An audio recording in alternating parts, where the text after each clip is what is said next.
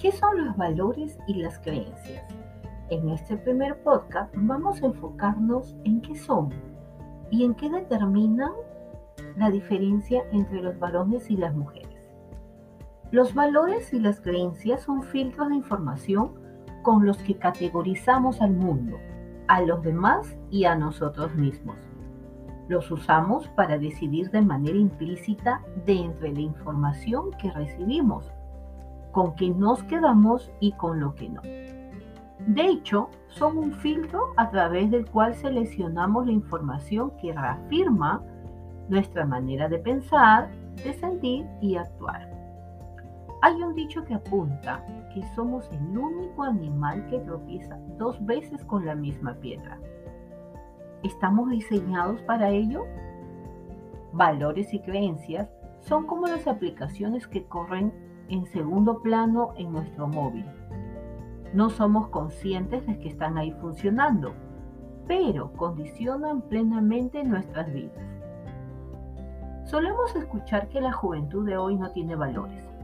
Todo el mundo los tiene, simplemente son distintos entre personas y entre grupos. Solo mediante la empatía, la generosidad, la comprensión y el compromiso es posible compensar este fenómeno.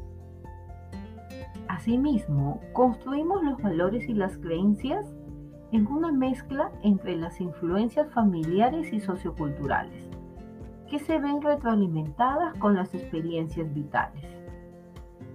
Son generalizaciones que pasan a construir nuestra realidad o su percepción e interpretación.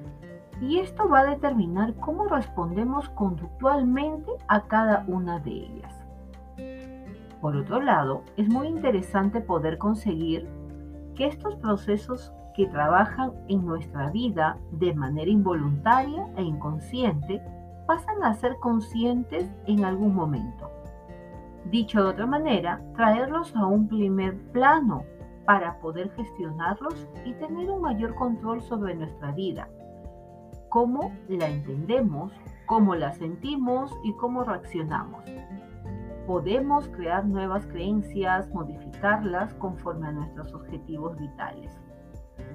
Si por alguna circunstancia negativa sufriste acoso escolar, fácilmente pudiste desarrollar la creencia de que la gente es peligrosa. Esto va a marcar cómo son tus relaciones con los demás en el futuro.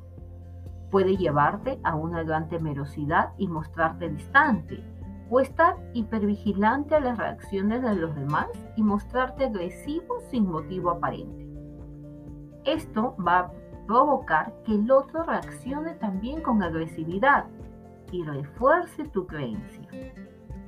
Con toda probabilidad desestimarás como causa tu propia reacción agresiva como desencadenante, porque la creencia ya asigna una peligrosidad inicial a la otra persona.